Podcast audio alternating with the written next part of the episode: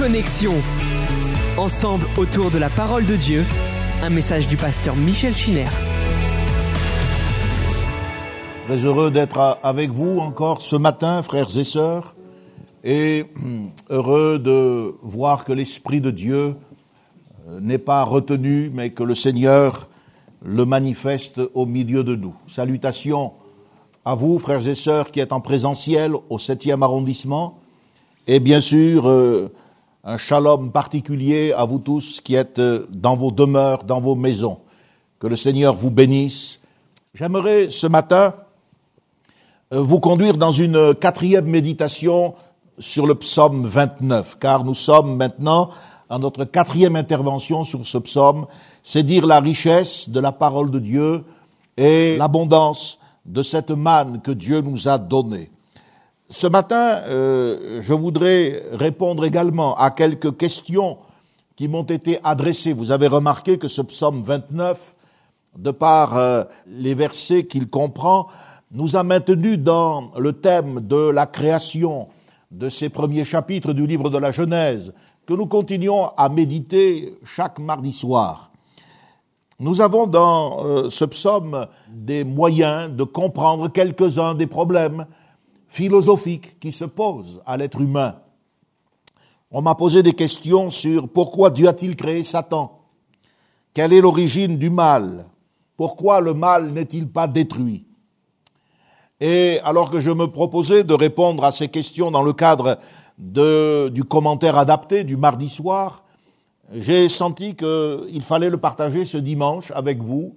Et c'est à partir du verset premier du psaume 29, où vous vous en souvenez, euh, il est dit, Fils de Dieu, rendez à l'Éternel, rendez à l'Éternel gloire et honneur, rendez à l'Éternel gloire pour son nom, prosternez-vous devant l'Éternel avec des ornements sacrés. Nous avons euh, médité ce psaume dans la direction de la paix que Dieu donne, de la force qu'il communique à ses élus. Nous avons mentionné la véritable adoration. Mais ce matin, avec euh, la mention des fils de Dieu, je voudrais euh, revenir avec vous sur la doctrine biblique des anges. Et c'est cela qui va me permettre de répondre à ces questions qui m'ont été posées sur l'origine du mal et sur le fait de sa permanence, malgré tous les efforts pour l'éradiquer. La constatation du mal est une évidence. Il n'y a que les philosophes hindouistes pour parler du mal au travers du concept de Maya. Maya n'a rien à voir avec la gentille petite abeille des dessins animés. Le concept de Maya, c'est celui de l'illusion. Les philosophes hindouistes pensent que le mal est une illusion, mais le mal est bien une réalité. Qui peut soutenir que des pratiques honteuses, par exemple liées à l'idolâtrie et au culte des démons, les horreurs de la guerre, les angoisses, les terreurs de la mort, les vices, les turpitudes du péché sont une illusion. Ça n'est pas possible. C'est être irrationnel que de se maintenir dans une telle position. Dans la création, en général, la Bible nous dit, Dieu vit que euh, tout ce qu'il avait fait était bon, et c'était même très bon. Or, que voyons-nous? L'apôtre Paul dit dans l'épître aux Romains au chapitre 8 que la création a été assujettie à la vanité, non pas volontairement, mais à cause de celui qu'il y a assujetti. Romains 8. Dans l'humanité en particulier, la Bible dit que Dieu, au moment de la création, a soufflé dans ses narines un souffle, et l'homme est devenu un être vivant. Mais nous constatons, comme dit Paul aux Romains, que la mort a régné depuis Adam jusqu'à Moïse. Donc on le sait, l'humanité n'est plus ce qu'elle était à l'origine, innocente, heureuse. Au contraire, elle nous apparaît malheureuse et coupable. Alors comment expliquer cela? Dieu impose-t-il directement le mal aux hommes? Le mal, est-ce qu'il dépend d'un hasard aveugle et capricieux? La réponse de la Bible est sans ambiguïté. Le monde est soumis à la domination du malin, nous dit l'apôtre Jean. Il gît terrassé sous la puissance du diable. Le mal est donc aux ordres d'une volonté bien distincte, d'une personnalité réelle, dont le dessein est de s'opposer à la volonté de Dieu. À l'origine de ce changement, nous le savons, il y a la désobéissance, la désobéissance aux ordres de Dieu. C'est vrai pour nous, les humains, mais l'Écriture nous montre que le mal n'a pas pris naissance dans l'esprit de l'homme. La chute de l'humanité a été précédée d'une catastrophe qui a affecté un autre monde que le nôtre, le monde des anges, le monde des fils de Dieu, qui était appelé à rendre gloire à Dieu, a connu une, une secousse terrible. Donc avant de chercher les origines du mal sur la terre, nous devons retrouver ses traces dans le ciel. Le mal a éclaté dans les régions célestes supérieures et bien avant la création de notre terre. Et c'est parce que le mal est quelque chose de contagieux, qu'on ne peut pas le contenir, qu'il s'est répandu sur la terre. Donc l'existence du mal est déjà, c'est un premier élément de réponse antérieur à la création du monde. Dans le psaume 29, il est question de la voix de l'Éternel. Il est question également de l'Éternel qui était sur son trône lors du déluge, de l'Éternel qui règne éternellement, de l'Éternel dans le palais duquel tout s'écrit gloire.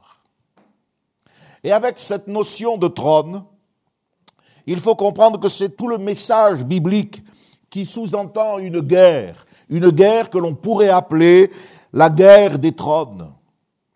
L'emblème de la puissance dans la Bible, c'est le trône. Or, le trône a été attribué à Satan. Jésus a pu dire aux chrétiens de Pergame, dans l'Apocalypse au chapitre 2 et au verset 13, Je sais où tu demeures. Je sais que là est le trône de Satan. Et un petit peu plus loin, dans le verset qui suit, là où Satan a son trône. Donc la théologie du royaume de Dieu est essentiellement une théologie de conflit spirituel.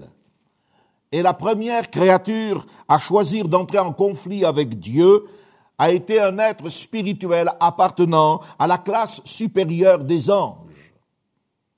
C'était une rivalité qui avait pour objectif le trône. Nous allons parler donc de ces fils de Dieu et essayer de comprendre un autre aspect, aussi mystérieux que ce que nous avons essayé de percer lorsqu'il a été question des premiers jours de la Genèse, lorsqu'il a été question de l'Éden, de la tentation. Les créatures célestes, les fils de Dieu, ce sont des anges et ils ont été créés. Dans le psaume 148, les anges sont mentionnés avec le soleil, la lune, les étoiles comme faisant partie de la création de Dieu. La Bible est claire, Dieu seul possède l'immortalité, nous dit Paul à Timothée, chapitre 6. Cela implique donc que les anges ont été créés par Dieu au même titre que le soleil, la lune et les étoiles, mais ce ne sont pas des êtres matériels, ce ne sont pas des orbites qui circulent dans l'espace intersidéral, non, ce sont des êtres de nature spirituelle. L'apôtre Paul, dans l'épître aux Colossiens, est très très clair à ce sujet. Voici ce qu'il nous dit, je crois que cela peut apparaître. Car en lui, dit-il, ont été créées toutes les choses qui sont dans les cieux et sur la terre, les visibles et les invisibles, les trônes, les dignités, les dominations et les autorités. Et puis, dans l'épître aux Éphésiens, au chapitre 1 et au verset 21, Paul dit que par sa résurrection d'entre les morts, Jésus a été établi à la droite de Dieu au-dessus de toute domination, de toute autorité, de toute puissance et de toute dignité. Donc il y a la création des choses visibles et il y a la création de celles qui sont invisibles. Et parmi les invisibles, il n'y a pas que les virus, il n'y a pas que les microbes, mais il y a aussi les trônes, les dignités, les dominations, les autorités qui sont autant de titres appartenant à des les classes angéliques des sphères supérieures. Les anges sont des créatures. Ce sera très important lorsque nous parlerons du chef des anges, rebelle, Satan. Il y a entre Dieu et lui toute la distance qui existe entre le Créateur et la créature. Les anges sont en, grand nombre. Leur nombre est inimaginable. Le prophète Daniel, au chapitre 7 et au verset 10 de son livre, nous dit euh, Mille milliers le servaient et dix mille millions se tenaient en sa présence. Donc le trône de Dieu non seulement n'est pas vacant, Dieu est sur son trône, il règne, mais il y a une cour céleste, une assemblée des fils de Dieu immense. Dix mille millions se tenaient en sa présence. Le psaume 68, verset 18, nous dit les chars de l'éternel, la cavalerie de l'armée céleste se comptent par vingt mille, par milliers et par milliers. Et lorsque le prophète Michée, qui était confronté à Akab et à, l'apostasie en Israël, eh bien, lorsque le prophète Michée va euh, apporter la parole de Dieu, il dira qu'il a vu rassembler autour du trône l'armée des cieux. L'épître aux Hébreux s'il fallait encore nous convaincre, nous dit au chapitre 12 et au verset 23 euh, qu'il y a des myriades, des milliers de milliers, des myriades qui forment le cœur des anges. Quelle magnifique chorale que cette chorale angélique. Ils sont en grand nombre. Maintenant, les anges, d'après l'enseignement de la parole de Dieu, ne doivent pas être adorés et ils ne doivent pas non plus être invoqués. Les anges ne font pour les chrétiens l'objet d'aucun culte. Aucun culte. Les croyants de l'église de Colosse ont été avertis par l'apôtre Paul au sujet de certaines dérives en rapport avec le culte des anges et des visions mystiques. Nous avons parlé de la véritable adoration. Nous savons qu'elle ne consiste pas simplement en une attitude physique, la génuflexion, mais le fait de se prosterner nous l'avons vu, c'est non seulement une mentalité, une psychologie, mais c'est aussi eh bien, un caractère, toute une vie. Lorsque l'apôtre Jean, euh, qui a reçu les visions apocalyptiques de la fin des temps, a été submergé par ce qu'il voyait et entendait au sujet de l'avenir de l'humanité, a voulu adorer l'ange à deux reprises. L'ange lui a dit, garde-toi de le faire. Il y a plusieurs classes d'anges dans les Écritures, et c'est important. Pour parvenir à, comprendre cette tension, cette guerre autour du trône, il faut, aborder la question dans son intégralité pour arriver au chef des anges déchus, à celui qui ambitionne le trône de Dieu. D'abord, à tout seigneur, tout honneur, il y a un ange qui est exceptionnel, complètement distinct et différent de tous les autres. C'est l'ange de l'Éternel ou l'ange du Seigneur, selon certaines versions. Ce n'est pas un ange parmi la multitude. C'est l'ange du Seigneur. Dans le livre de l'Exode, au chapitre 23, verset 20, il s'agit euh, de conduire Israël euh, pendant 40 années dans le désert et Dieu dit, le nom de Dieu, mon nom est en lui. Or, qu'est-ce que signifie le nom de Dieu est en lui Cela veut dire que la révélation du caractère de Dieu est en lui. Il est exactement ce que Dieu est. Dans Ésaïe au chapitre 63 verset 9, c'est un texte aussi qui peut vous encourager si demain un nouveau confinement devait euh, nous, euh, nous cantonner à la maison. Ésaïe 63 9, nous trouvons écrit dans toute leur détresse, il a été en détresse et l'ange de sa face les a sauvés. Voyez, Dieu est en détresse quand je suis en détresse. Dieu est préoccupé par ma personne comme il l'est par la vôtre. Et il y a un ange qui est capable de vous sauver. C'est l'ange de sa face. Dans le livre de l'Exode au chapitre 32, verset 34, Dieu dit à Moïse, Va donc, conduis le peuple où je t'ai dit, voici mon ange marchera devant toi. Et au chapitre 33 et au verset 14, c'est Dieu qui parle encore à Moïse, car Moïse dit au Seigneur, ne nous, ne nous fais pas remonter d'ici si toi-même tu ne viens pas avec nous. Et l'Éternel répondit, je marcherai moi-même, littéralement ma face ira avec toi et je te donnerai du repos. Nous croyons que dans les temps qui viennent, si les difficultés devaient augmenter, la pression, nous croyons que le Seigneur marche lui-même avec nous. Et nous croyons que c'est sa présence qui augmente notre repos. Alléluia. Qui fait que dans une société où les fondements vont être, je parle ici des fondements psychologiques et moraux, car il y a une détresse de plus en plus grande chez les jeunes, chez les adolescents, chez les étudiants. Le peuple de Dieu, eh bien, connaîtra le repos, la paix que Dieu donne, cette force qu'il lui communique lorsque ce peuple s'associe dans sa marche au Seigneur Jésus lui-même. L'expérience de Jacob, je vous invite à la méditer. Prenez le temps de lire le chapitre 36, 32 pardon, du livre de la Genèse, et puis le chapitre 48 où Jacob va bénir ses fils eh bien, vous verrez que cet ange est clairement identifié à Dieu lui-même. L'ange du Seigneur est donc complètement différent de tous ces anges qui sont des créatures. C'est un être incréé. Il est une manifestation anticipée du Fils de Dieu. Plus tard, lorsque les temps seront accomplis, eh bien, notre Sauveur naîtra du sein d'une vierge il sera couché dans une crèche et le Seigneur se manifestera aux hommes comme nous le savons dans les évangiles. Mais là, c'est avant l'incarnation. Un ange complètement différent, l'ange du Seigneur. Il y a des archanges. Archange signifie ange en chef, comme quand on dit dans l'armée euh, sergent-chef ou adjudant-chef. L'archange, c'est un ange en chef. Et parmi les archanges, eh bien, à trois reprises, eh bien, le nom de Michael, de Michel, est évoqué. Tout ça, c'est pour ceux qui doutent euh, de mon caractère. Le livre de Daniel au chapitre 12, celui de l'Apocalypse encore au chapitre 12 et au verset 7, ainsi que Jude évoque à trois reprises le nom de cet archange Michel. Il est d'ailleurs le seul ange à être appelé archange.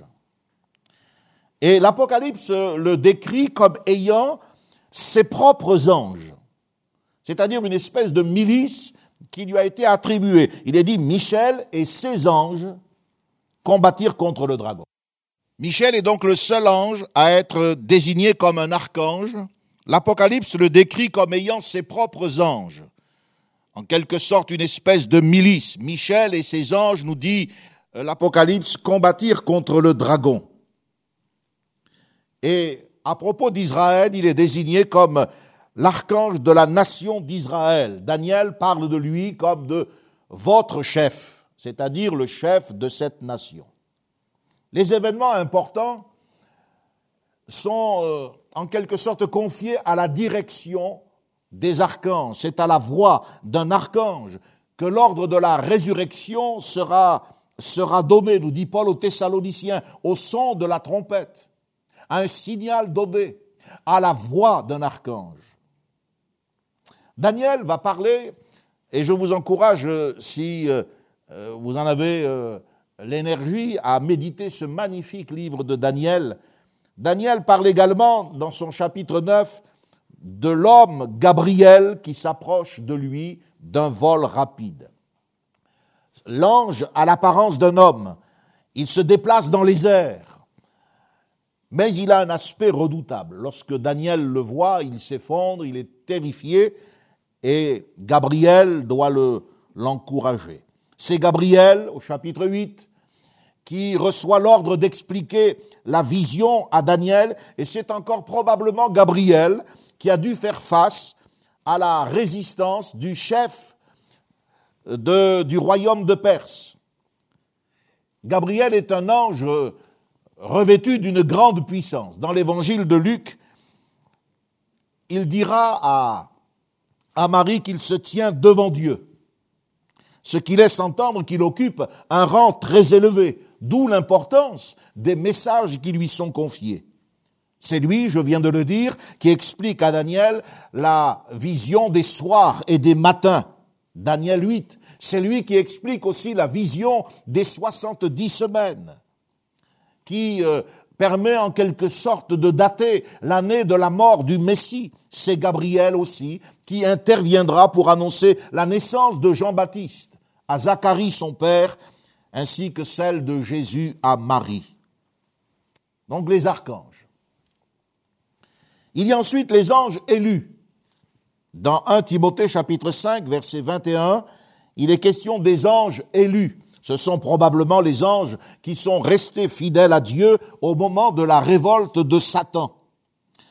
Ce sont ces anges qui rendent possible la communication avec les hommes, avec la terre. Le terme hébreu malak signifie envoyer.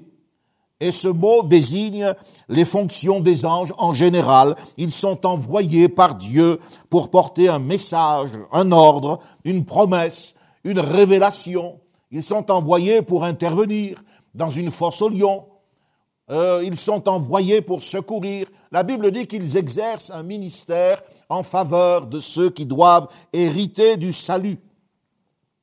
Et lorsqu'ils euh, interviennent, ils euh, sont presque toujours représentés sous une forme humaine.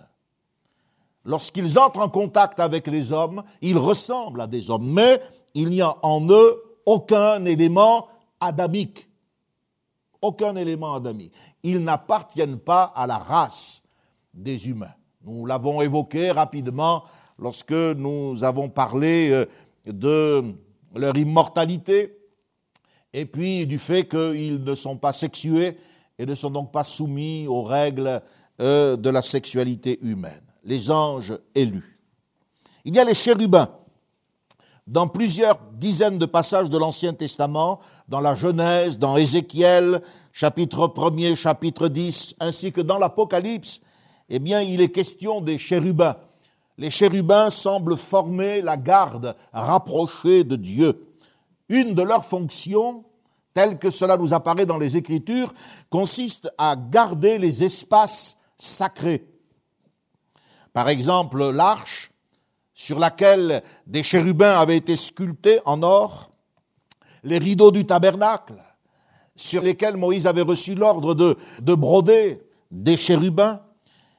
Salomon recevra l'ordre de graver sur les portes du temple également des chérubins ailés. Alors ils sont donc euh, euh, responsables de, de, de, garder en quelque sorte les espaces sacrés et ils maintiennent par leur présence une distance avec cette sphère de l'activité humaine. Par exemple, l'entrée du Jardin d'Éden a été interdite après la chute euh, par des chérubins à l'épée flamboyante. Dans le psaume 80, verset 2, il est écrit ceci, ça va nous permettre de comprendre aussi euh, le ministère de ces êtres glorieux. Il est dit, parais dans ta splendeur, toi qui es assis sur les chérubins. Et le psalmiste dit que Dieu était monté sur un chérubin et il volait. Le psaume 18 affirme l'Éternel règne. Les peuples tremblent. Il est assis sur les chérubins, la terre chancelle. Donc les chérubins sont sont présentés comme supportant en quelque sorte le trône de Dieu. Ils devaient principalement, je crois, c'est ainsi que je comprends euh, les textes qui les concernent, en être les gardiens. Ce sont les gardiens du trône. Peut-être qu'avant sa chute, Satan faisait partie de leur nombre, puisqu'on sait qu'il était un chérubin protecteur. Il y a ensuite un autre ordre ce sont les séraphins. Ils constituent euh, un ordre très élevé dans la hiérarchie angélique. Ils sont mentionnés dans Ésaïe au chapitre 6. Et ces, êtres spirituels semblent être plus spécialement attachés au culte de l'Éternel. On les entend euh, crier, euh, il y a comme un écho, ils se répondent l'un à l'autre, Saint, Saint, Saint et l'Éternel désarmé. On a tiré de cette euh, triple répétition, Kadosh, Kadosh, Kadosh, le fait que l'Éternel était trois fois saint. Mais la sainteté, ça ne se mesure pas d'une manière mathématique, avec un décamètre, une fois, deux fois, trois fois. Non, cette répétition montre l'intensité de leur adoration. D'ailleurs, le mot saraf signifie les brûlants. Ce sont des êtres qui sont en feu, ils sont brûlants dans leur amour et dans leur dévotion, et nous, les chrétiens, nous ne devons pas être en amiante, ininflammables. Nous devons être remplis du feu du Saint-Esprit. Les séraphins, ce sont eux qui dirigent l'adoration de Dieu dans le ciel, comme les chérubins sont ceux qui soutiennent le trône de Dieu et gardent les espaces sacrés, comme les anges élus sont ceux qui communiquent les messages de Dieu et interviennent sur la terre. On peut citer euh, euh, des expressions en rapport avec les mystères du ciel, mais on ne connaîtra vraiment tout que lorsque l'on y sera. On peut citer euh, les êtres que Ézéchiel a vus, qui sont traduits par des animaux. En hébreu, c'est Hayot, et Hayot signifie les êtres vivants. Ils sont aussi cités par, dans l'Apocalypse par l'apôtre Jean. Certains associent les, les êtres vivants aux séraphins, d'autres les associent aux chérubins, et d'autres encore les identifient comme un type d'ange différent. Vous savez, notre Dieu est créatif. Il a un génie qui s'est manifesté dans la création visible, mais aussi dans la création invisible. Et puis Daniel parle de ceux qui sont saints et qui veillent. Ce sont probablement des anges envoyés pour observer. Leur appellation euh, suggère la vigilance. Ce sont des veilleurs, les observateurs. Et maintenant, nous arrivons à une classe d'anges complètement différente les anges déchus. Les anges déchus sont de deux catégories. Certains d'entre eux sont retenus prisonniers. Ce sont probablement les plus dangereux. Jude nous dit qu'ils sont enchaînés éternellement par les chaînes de ténèbres. Ils sont enchaînés actuellement. L'apôtre Pierre dit qu'ils sont retenus dans des abîmes de ténèbres. Ce qui est remarquable, c'est le mot que l'apôtre Pierre utilise dans l'original, c'est le mot grec tartaros, le tartare. D'après Homère, le tartare est un endroit ténébreux situé sous le séjour des morts, le Hadès. Le Hadès correspond au Sheol des Hébreux, c'est-à-dire au séjour des morts. Or, eh bien, l'Écriture nous dit en effet que ce sont des abîmes de ténèbres et que, eh bien, ils sont là retenus prisonniers. L'apôtre Pierre, dans un texte très difficile à interpréter, 1 Pierre 3, 19 et 20, nous dit que Christ est allé aux esprits en prison, prêcher aux rebelles d'autrefois lorsque, à l'époque de Noé, la patience de Dieu se prolongeait. Vous voyez, on est dans le contexte de euh, cette, euh, cette période antédiluvienne, cette période de l'ancien monde. Je crois qu'il s'agit des anges déchus prisonnier des ténèbres. Mais je ne crois pas que cette prédication, comme certains l'enseignent, euh, consiste en une offre de salut. Il n'est pas possible d'être sauvé une fois que l'on est dans l'éternité. Ce n'est pas une offre de salut. Il faut comprendre cette prédication comme l'annonce triomphale de Christ qui, par sa résurrection, a brisé la puissance des esprits révoltés. Donc ils sont, pour certains, les plus méchants, les plus vicieux, les plus dangereux, ils sont retenus prisonniers dans les abîmes de ténèbres du Tartare qui se situe en dessous encore du séjour des morts. Et puis certains sont en liberté, ces anges déchus, et ils entretiennent la guerre spirituelle contre le royaume de Dieu. Dans Matthieu chapitre 25, verset 41, il est question du feu éternel qui a été préparé pour le diable et pour ses anges. Jude dit que ces anges en question, ce ne sont ni les séraphins, ni les anges élus, ni les archanges, vous le comprenez bien, mais ce sont les anges qui n'ont pas gardé leur rang. Ce sont ces anges qui sont devenus des démons, agissant sous l'autorité de leur chef, dont l'ultime objectif est la conquête du trône de Dieu. Et Satan renforce ses effectifs célestes.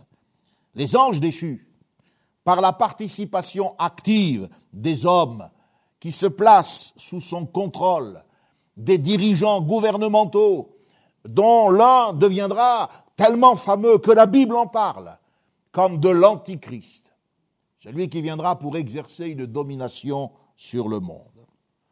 Maintenant, il faut savoir, j'espère que je réponds un peu à ces questions qui m'ont été posées sur le mal, on va évoluer aussi, le règne du mal, celui de Satan et de ses démons, donc, est limité dans le temps et dans l'espace. Ce temps actuel n'est qu'un moment de répit pour lui. Les actions mauvaises dont euh, les démons sont à l'origine doivent servir de preuve lors du juste jugement qui les attend. Pendant le millénium, la Bible nous dit que la sphère d'activité du diable sera encore plus limitée, les circonstances dirigées par Dieu vont le restreindre, Dieu va en quelque sorte raccourcir la chaîne de celui qui croyait pouvoir s'élever jusqu'à la montagne de Dieu. Et au terme d'un millénium, de mille ans, littéral, et après une dernière tentative de révolte, ils seront jetés dans les temps de feu et de soufre, et ils seront tourmentés jour et nuit au siècle des siècles, nous dit l'Apocalypse. L'idée que Satan pourrait régner en enfer n'est pas biblique. Il ne règne pas, il est tourmenté et il est, constamment euh, sous le jugement de Dieu. Maintenant, on va lire deux textes deux textes vont apparaître dans l'Ancien Testament que je vous invite à méditer pour comprendre bien ce que la Bible dit. Ésaïe 14, versets 11 à 15, et puis ensuite Ézéchiel 28, 11 à 19. Et ces deux textes vont nous permettre d'évoquer la personnalité de Satan. Ésaïe 14, 11, 15, il est dit, Je monterai au ciel, j'élèverai mon trône au-dessus des étoiles de Dieu je m'assiérai sur la montagne de l'assemblée, sur le sommet des nuées. Je serai semblable au Très-Haut. Et puis dans Ézéchiel au chapitre 28 et au verset 11, il est dit, tu mettais le sceau à la perfection, tu étais plein de sagesse, parfait en beauté, tu étais en Éden, le jardin de Dieu, préparé pour le jour où tu fus créé, tu étais un chérubin protecteur, aux ailes déployées. Tu as été intègre dans toutes tes voies depuis le jour où tu fus créé jusqu'à celui où l'iniquité a été trouvée chez toi. Je te précipite de la montagne de Dieu et je te fais disparaître, chérubin protecteur. Voilà, vous aurez l'occasion de relire tout ce contexte, c'est vraiment important. Ces textes sont des tableaux prophétiques. La première lecture de ces textes concerne les rois de Babylone et de Tyr. Mais ces oracles sont susceptibles d'une application euh, euh, prophétique. Il y a quelque chose de local, d'historique, le roi de Babylone, avec ce, comment dirais-je, euh, cette ambition d'un empire universel, représente est le symbole de l'ambition démesurée du chef des anges qui s'est révolté contre Dieu. Une, interprétation prophétique. Derrière les monarques païens, on voit se dessiner la figure du prince de ce monde, le Dieu de ce siècle.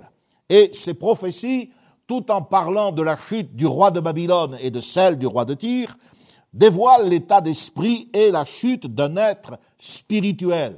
Ésaïe 14 dit, c'est l'astre brillant, le fils de l'aurore. Littéralement, c'est un être lumineux. La version des Septante, c'est-à-dire la version grecque de l'Ancien Testament, a traduit euh, ce mot hébreu par le mot grec, puisque c'est une euh, version grecque, par euh, phosphoros. Phosphoros, qui évoque le phosphore, eh bien, et qui a donné porteur de lumière, signifie porteur de lumière, a donné Lucifer.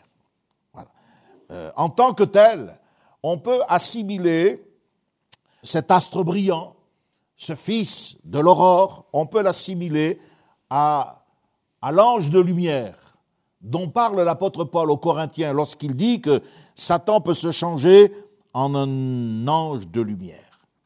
Ézéchiel le désigne clairement, donc c'est pas possible, voyez-vous, que ce soit un humain, il le dessine comme un chérubin protecteur aux ailes déployées.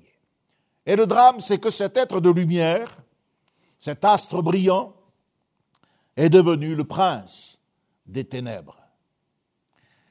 Il faut comprendre que les créatures spirituelles dont nous faisons partie, nous sommes des créatures spirituelles, mais dans un corps de chair. Les anges sont des créatures spirituelles, mais n'ont pas la participation à notre nature adamique.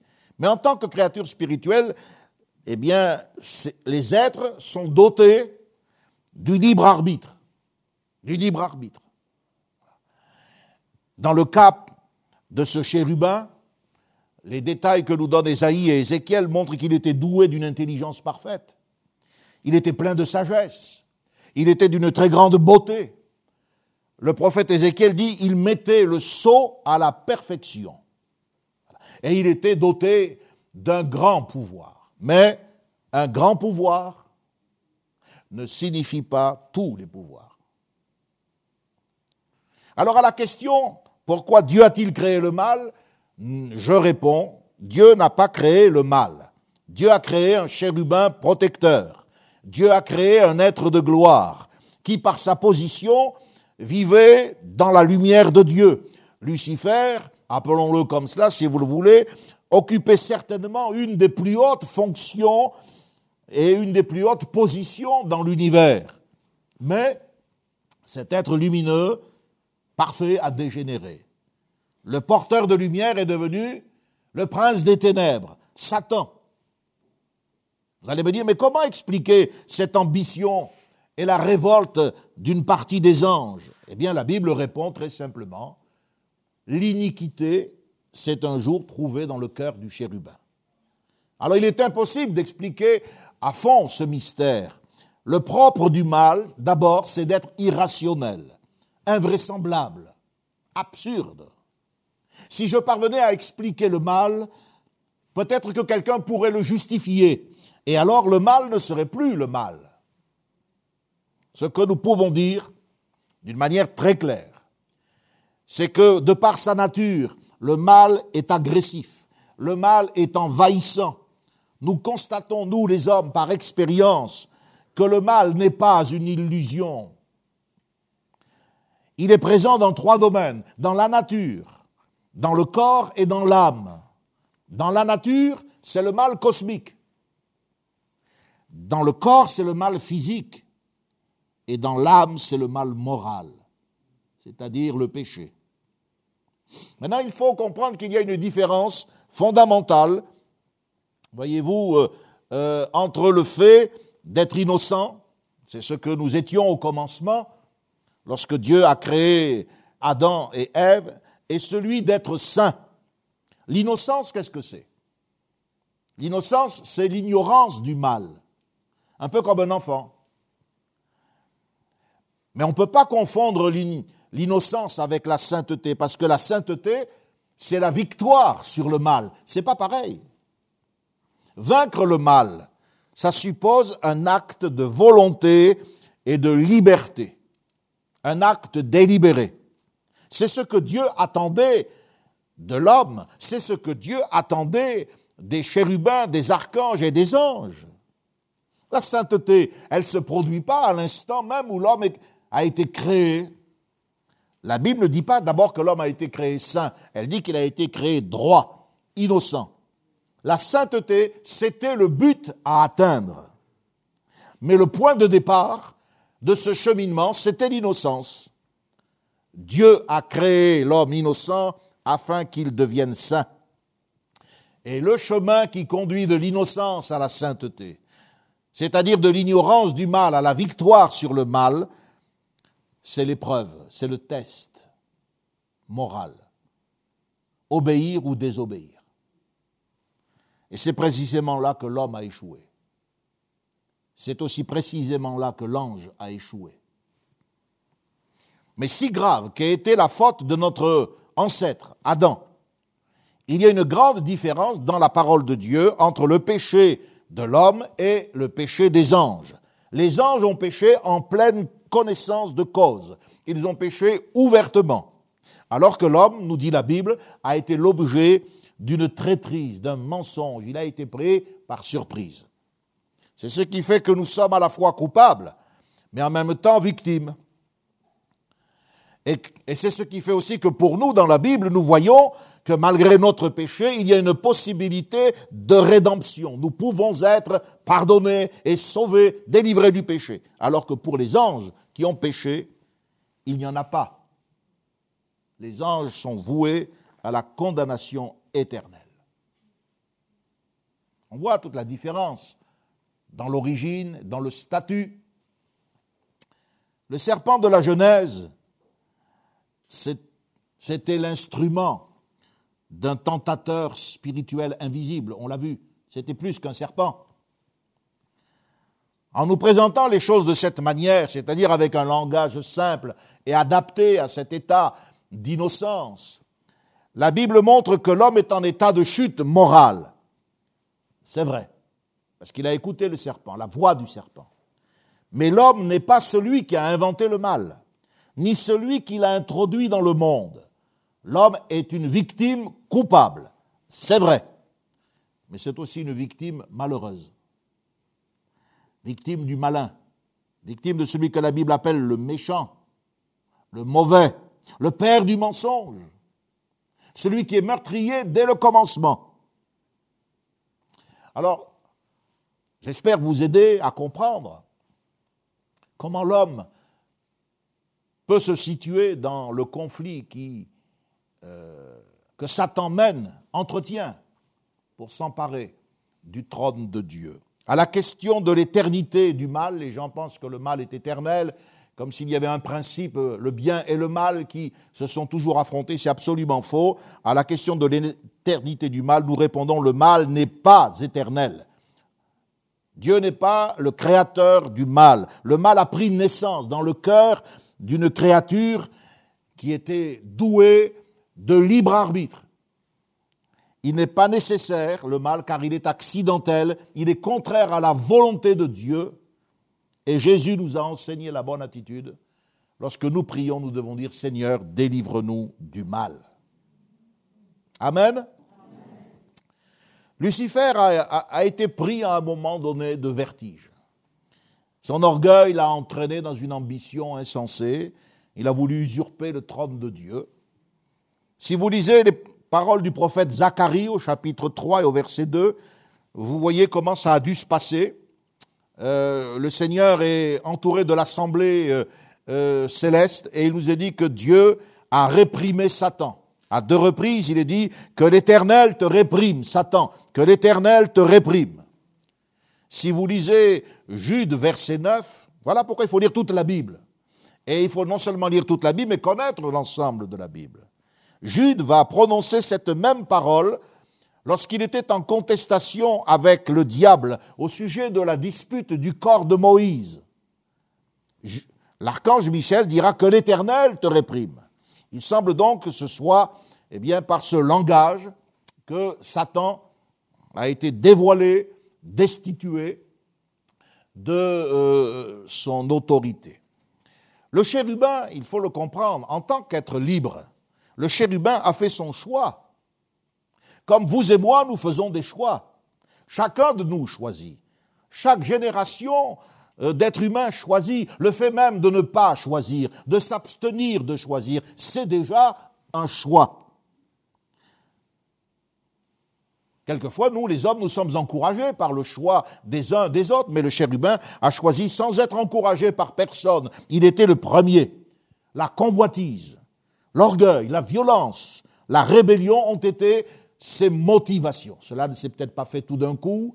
Il y a eu quelque chose qui s'est passé en lui. L'Écriture nous dit que, eh bien, il a été intègre jusqu'au jour où l'iniquité s'est trouvée dans son cœur. C'est cette attitude qui a été la cause de sa destitution. Il a été chassé de la présence de Dieu. L'expression est très forte. Il a été précipité. La précipitation, autrefois, dans l'Antiquité, c'était un supplice.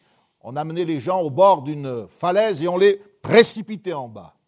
Il a été précipité dans les airs, c'est-à-dire dans notre atmosphère, et il a été précipité sur la terre. Lorsque les disciples sont revenus pleins de joie de leur première mission apostolique, Jésus a dit ceci, euh, je voyais Satan tomber du ciel comme un éclair. Les disciples venaient de lui dire, Seigneur, même les démons sont soumis en ton nom. On se rend compte que précipité de la montagne de Dieu, c'est-à-dire de la présence de Dieu, dans les lieux célestes, Satan a choisi la terre comme son terrain d'expérimentation. Il a réussi, nous le savons, à dominer l'homme et à le tromper en Éden. Il lui a ravi sa couronne, il en a fait son esclave. À la question que Dieu lui pose dans le livre de Job, D'où viens-tu, Satan? Nous l'entendons répondre, Je viens de parcourir la terre et de m'y promener. Il s'y promène et il peut la parcourir parce que c'est son domaine. Alors, euh, la personne qui m'a posé ces questions, et elles sont plusieurs, disent, mais pourquoi, pourrait me dire maintenant, mais pourquoi a-t-il seulement été précipité et pas anéanti? Pourquoi Dieu ne l'a-t-il pas carrément éliminé? Eh bien, je vais vous répondre. Je vous réponds d'après l'ensemble des textes de l'Écriture, c'est que pour vaincre dans un combat de cette nature, il ne suffit pas d'être le plus fort. En fait, dans cette rivalité, cette guerre des trônes, il faut confondre son adversaire. Et confondre, c'est pas se montrer forcément le plus fort, c'est se montrer le meilleur. Pour défendre sa cause dès l'origine, le champion que Dieu va désigner, nous le savons, Genèse 3, 15, la postérité de la femme t'écrasera la tête et tu lui blesseras le talon. Et là, il faut qu'on se reporte des siècles après à la naissance de Jésus. Et il nous faut aller avec les bergers chercher un enfant emmailloté et couché dans une crèche. Tiens, c'est dans cette nuit-là que nous entendons à nouveau et pour la première fois depuis longtemps une multitude de l'armée céleste louer Dieu et lui donner gloire. Comme si, en cette occasion de la naissance de Jésus, la terre était en train de redevenir à nouveau le temple du Seigneur, dans lequel tout s'écrit gloire. Évangile de Luc, chapitre 2, verset 12 et verset 14. Voyez, le chérubin a voulu se faire Dieu en disant, je serai semblable au Très-Haut. Ézéchiel 28, verset 14. Dieu, lui, qu'est-ce qu'il fait? Il se dépouille. Il va détacher de lui-même un autre lui-même, un second je suis, un je suis qui, dans la personne de Jésus, va se soumettre à la volonté de Dieu de la façon la plus totale. Puisque la Bible dit jusqu'à la mort, et jusqu'à la mort de la croix, il s'est rendu obéissant. Par son orgueil, le trône de l'adversaire s'est abaissé, en même temps que celui du Seigneur Jésus s'est élevé au moment même de son abaissement. C'est une leçon de vie. C'est non seulement un fait qui a marqué l'histoire de l'humanité, et dont nous vivons les conséquences des siècles après, mais c'est aussi euh, un message pour notre propre vie. À bannir l'orgueil, l'esprit de rébellion, la volonté euh, euh, qui veut s'affirmer en dépit de ce que Dieu dit. Moi, je, je remonterai. Je serai. Mais celui qui s'appelle Je suis, s'est rendu obéissant. Désormais, le nom de, cette, de ce chérubin protecteur, ce sera Satan. La racine hébraïque du mot Satan exprime le fait de se mettre en travers. Dans le domaine juridique, cela se manifeste sous la forme de l'accusation et de la calomnie. Quand quelqu'un calomnie, quand quelqu'un accuse, notamment le peuple de Dieu, les serviteurs de Dieu, c'est un émissaire de Satan. Il se met en travers dans le domaine militaire. Ce cette même racine consiste à se mettre en travers des desseins de quelqu'un d'autre, lui faire opposition, l'empêcher de progresser, être son adversaire. Satan, c'est l'adversaire par excellence. Alors, j'espère avoir répondu à la question que vous m'avez posée. Quelle est l'origine du mal? Comment comprendre le fait que, à partir d'un couple, euh, eh bien, l'humanité ait connu une telle dégradation nous en sommes déjà au chapitre 6 du livre de la Genèse, et il est question du déluge, d'exterminer la race humaine. Ça a commencé comme ça. Et on voit que les fils de Dieu étaient là au chapitre 6. On voit que les fils de Dieu, avant la création, ont connu euh, euh, un schisme sous l'autorité d'un chérubin protecteur. L'Écriture nous dit euh, d'une manière imagée dans l'Apocalypse qu'une étoile est tombée en entraînant un tiers des effectifs célestes. Probablement, probablement que ce chiffre correspond à cette minorité qui a suivi euh, Satan dans sa révolte. Mais une chose est certaine, notre Seigneur est venu. Il est venu et il nous a montré quel était le style de vie agréable à Dieu. Une vie de soumission, d'obéissance, d'entière consécration. Nous devons nous dévouer à notre tâche. Nous devons être fidèles parce que le dernier mot, le mot de la fin, c'est Dieu qui le détient. Et vous le savez car vous avez lu comme moi la fin de l'histoire. Vous savez que le trône de Satan sera détruit. Mais le trône du Seigneur est affermi pour l'éternité. Alléluia. Alors peut-être que Dieu permettra que nous revenions à nouveau sur ce psaume 29. Je voudrais vous, vous parler aussi d'un roi qui a été un jour sur le trône et qui a été en danger. Et on en parlera probablement, si Dieu le permet, dimanche. En tout cas, je vais terminer par la prière et je vous réitère mon conseil. Ne jouez pas dans cette période euh, difficile. Ne jouez pas à l'église buissonnière. Ne dites pas, je n'ai pas besoin de la parole de Dieu, j'ai ma Bible, etc. Restez en contact avec le peuple de Dieu. Maintenez-vous dans l'amour de Dieu, dit l'Écriture. Il faut se maintenir dans l'amour de Dieu. L'amour de Dieu, ce n'est pas quelque chose qui est euh, inhérent à l'être humain. Dieu l'a déversé en nous par le Saint-Esprit. Mais il faut s'y maintenir. Il faut s'entretenir. Alors ayez régulièrement un contact, non seulement avec la Bible, avec le Seigneur, mais avec l'assemblée du Seigneur. Je crois que certains d'une manière toute moderne, sont en train de se détourner. Comme dit l'Écriture, n'abandonnez pas euh, nos réunions comme c'est la coutume de quelques-uns. Faisons l'effort d'être là le mardi. Si c'était votre employeur qui vous avait demandé de vous munir d'un ordinateur et du matériel nécessaire pour travailler et continuer à garder votre salaire, vous l'auriez fait. Vous pouvez faire la même chose dans le domaine spirituel. Il suffit d'un peu de bonne volonté et d'une volonté soumise. Ainsi, ne vous mettez pas en danger, ne créez pas chez vos serviteurs du souci, de l'émoi spirituel, car nous sommes responsables, nous devons rendre compte aussi de chacun d'entre vous. Et si cette période de confinement devait revenir, se poursuivre, laissez la paix de Dieu, laissez la force de Dieu, laissez ces messages tirés du psaume 29 pénétrer votre cœur. Méditez-les et vous verrez que ces choses ne sont pas que des paroles, les paroles d'un prédicateur, mais c'est le fondement de la vérité même. Que Dieu vous bénisse. Terminons par la prière et je laisse ensuite euh, la place à la direction du culte. Seigneur, merci parce que malgré ces incidents techniques, tu as été avec nous. Tu nous as permis de rester attentifs à la voix qui s'est fait entendre, la voix de l'Éternel qui nous parvient par le, ce psaume 29. Elle était sur les grandes eaux, elle était euh, euh, au moment du déluge pour attester que l'Éternel règne.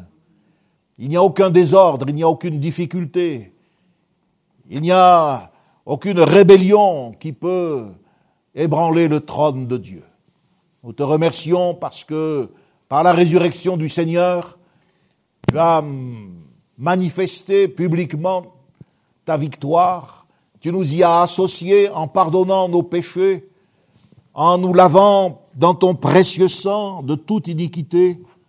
Tu nous as fait asseoir avec toi sur un trône. Ta victoire, c'est aussi la nôtre. Je prie pour que tu bénisses tout ton peuple, pour que tu gardes tes enfants dans la paix, dans la foi, que tu les gardes fidèles, attachés à toi, et que ces temps qui sont des temps de tri, des temps euh, où tu euh, certainement tu observes, tu veilles, Seigneur, que dans ces temps tu puisses nous trouver fidèles. Au nom de Jésus, nous te le demandons. Bénis nos âgés, bénis nos malades. Merci pour ceux et celles que tu as réjouis dans cette semaine avec la naissance d'un enfant, avec une expérience, une bénédiction. Pour tout cela, nous te rendons grâce. Et nous voulons, Seigneur, te prier pour ce pays afin que tu parles à sa conscience et que tu bénisses le peuple de Dieu au nom de Jésus. Merci, Seigneur. À toi soit toute la gloire. Amen. Amen. Connexion. Ensemble autour de la parole de Dieu. Un message du pasteur Michel Chiner.